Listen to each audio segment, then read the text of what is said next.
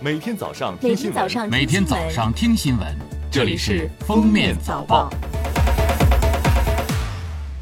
各位听友，早上好！今天是二零二三年八月七日，星期一，欢迎大家收听今天的封面早报。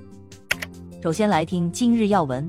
据国家税务总局网站六日消息，近期国家税务总局发布了关于接续推出和优化便民办税春风行动措施，促进民营经济发展壮大服务高质量发展的通知，包括持续优化增值税、企业所得税、个人所得税等税种申报预填服务。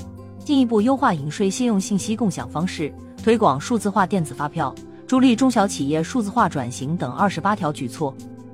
针对京津冀等地及东北地区严重暴雨洪涝灾害，八月六日，财政部、应急管理部再次紧急预拨三点五亿元中央自然灾害救灾资金，支持京津冀等地及黑龙江、吉林七省市做好防汛救灾工作，由地方统筹用于排危除险、应急抢险救援和受灾群众救助。重点做好搜救、转移、安置受灾人员，开展次生灾害隐患排查和应急整治、倒损民房修复等工作。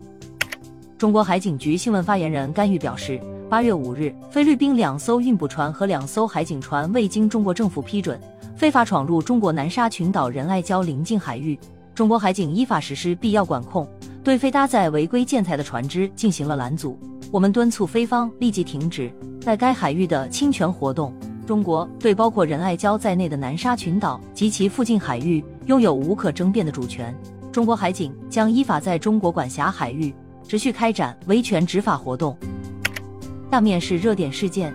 本周我国强降雨的分布较为分散，江南、华南、西北地区东部、西南地区东部等地降雨频繁，需警惕次生灾害。此外，南方将持续桑拿天，警惕隐性高温。八月八日将迎来立秋。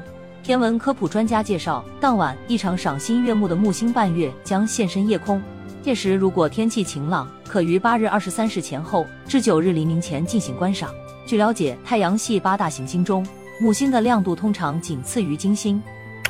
最后来听国际新闻，据韩国警察厅通报，截至当地时间八月六日中午十二时，已在韩国全国范围内抓获四十六名杀人预告的发帖者。据警方透露，被捕人员当中，韩国杀人预告发帖者多为未成年人。警方正在以涉嫌威胁以及特殊威胁等嫌疑对其展开调查。据路透社报道，当地时间六日，马斯克在旗下社交平台 X 上宣布，他与扎克伯格之间的八角笼约架将在 X 平台直播，所有收益将捐给退伍军人慈善机构。感谢收听今天的封面早报，我们明天再见。本节目由喜马拉雅和负面新闻联合播出。